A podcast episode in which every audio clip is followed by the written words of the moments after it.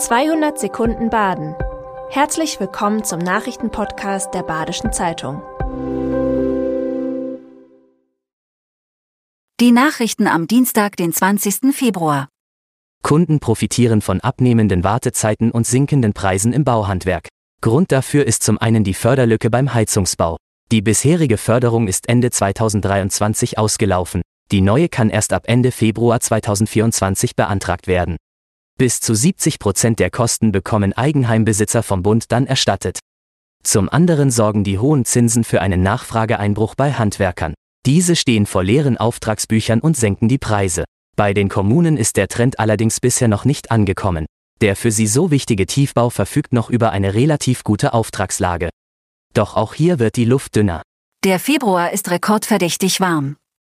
Anders als erwartet, kommt auch kein später Wintereinbruch mehr. Atmosphärenwissenschaftler stehen vor einem Rätsel.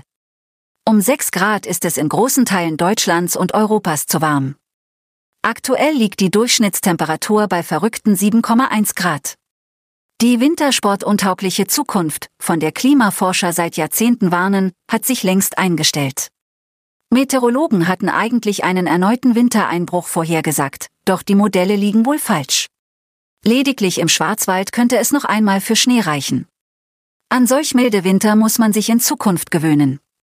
Freiburgs Fernwärmenetze wachsen. Tausende Haushalte können sich anschließen, müssen es aber nicht. Ein Anschlusszwang wurde auch hier schon in Betracht gezogen, kommen solle aber nicht.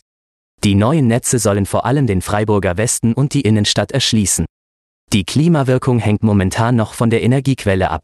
Spätestens ab 2035 sollen aber nur noch Erneuerbare genutzt werden. Damit sich die Anlagen auch lohnen, müssen genügend Neubauten das Netz nutzen. Von einem Anschlusszwang hat man wegen der komplizierten Rechtslage und dem hohen Personalaufwand jedoch abgesehen. Obwohl der Kulturkreis Afrikaba das Defizit aus dem vergangenen African Music Festival noch nicht ausgleichen konnte, hat der Verein Großes vor. In diesem Jahr wird Gentleman zum Zugpferd in Emmendingen. Das Festival kann ein solches gebrauchen.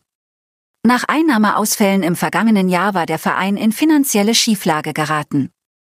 Rund 40.000 Euro fehlten in der Kasse. Mittlerweile habe der Verein das Defizit aus dem Festivalvorjahr um rund 18.000 Euro reduzieren können. Mit weiteren Förderzusagen steht dem Festival im Sommer so nichts mehr im Wege. An den vier Abenden wird es zwei bis drei Acts geben. Außerdem wird es wieder ein umfassendes Rahmenprogramm geben. Statt im Labor haben Studierende der Uni Freiburg in der Küche getüftelt. Für den Wettbewerb haben sie ihre Doktorarbeit als Kuchen umgesetzt. Dadurch sollen die oft komplizierten Themen der Dissertationen leicht bekömmlich dargestellt werden. Fünf Studierende sind dem Aufruf gefolgt und haben ihre jeweiligen Promotionsprojekte in süße Form gebracht. Welche Themen die einzelnen Kuchen darstellen und welches Werk gewonnen hat, lesen Sie heute auf badische-zeitung.de. Das war 200 Sekunden Baden. Immer montags bis freitags ab 6.30 Uhr. Aktuelle Nachrichten rund um die Uhr gibt's auf der Website der Badischen Zeitung badische-zeitung.de.